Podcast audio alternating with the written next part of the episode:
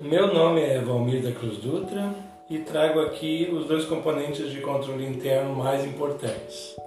Na minha opinião, os dois componentes de controle interno mais importantes são as atividades de controle e as atividades de monitoramento.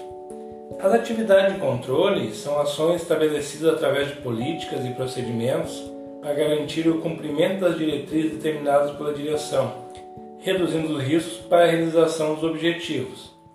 Essas atividades devem ser desempenhadas em todos os níveis da organização e em todos os estágios dentro dos processos corporativos, ou seja, desde o office boy até a alta direção. Tem que haver o comprometimento de todos. As atividades de controle podem ser consideradas políticas e procedimentos que vão atuar nas seguintes áreas: a. Revisões de desempenho.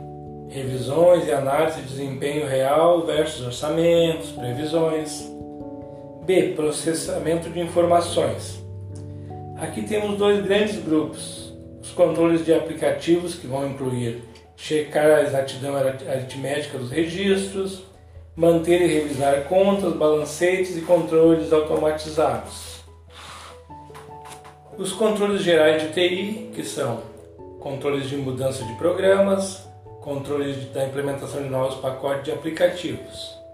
C. Controle físico. Os controles físicos abrangem a segurança física dos ativos, a autorização de acesso a programas de computador e arquivos de dados, e de segregação de funções, que é designar a pessoas diferentes as responsabilidades de autorizar e registrar transações, bem como manter a custódia de ativos. O objetivo aqui é evitar que uma mesma pessoa possa perpetuar e ocultar erros ou fraudes no curso normal de suas funções. Segundo o COSO 2013, existem basicamente dois tipos de atividades de controle controle de prevenção, que tem por finalidade atuar antes da ocorrência do fato, fato esse seja um erro, uma fraude, um roubo, é basicamente um controle preventivo. Eh, e o controle de detecção, que visa a verificar a ocorrência do fato e corrigir o procedimento para o futuro.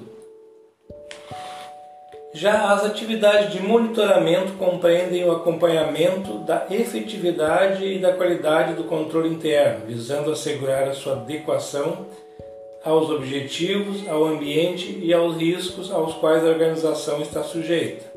Segundo o Código 2013, as organizações utilizam avaliações contínuas, independentes ou uma combinação das duas, para terem a certeza da presença e do funcionamento de cada um dos cinco componentes de controle interno.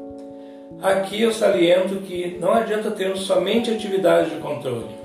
Temos que ter um monitoramento e uma validação constante dessas atividades, aliada ao comprometimento de todos os envolvidos.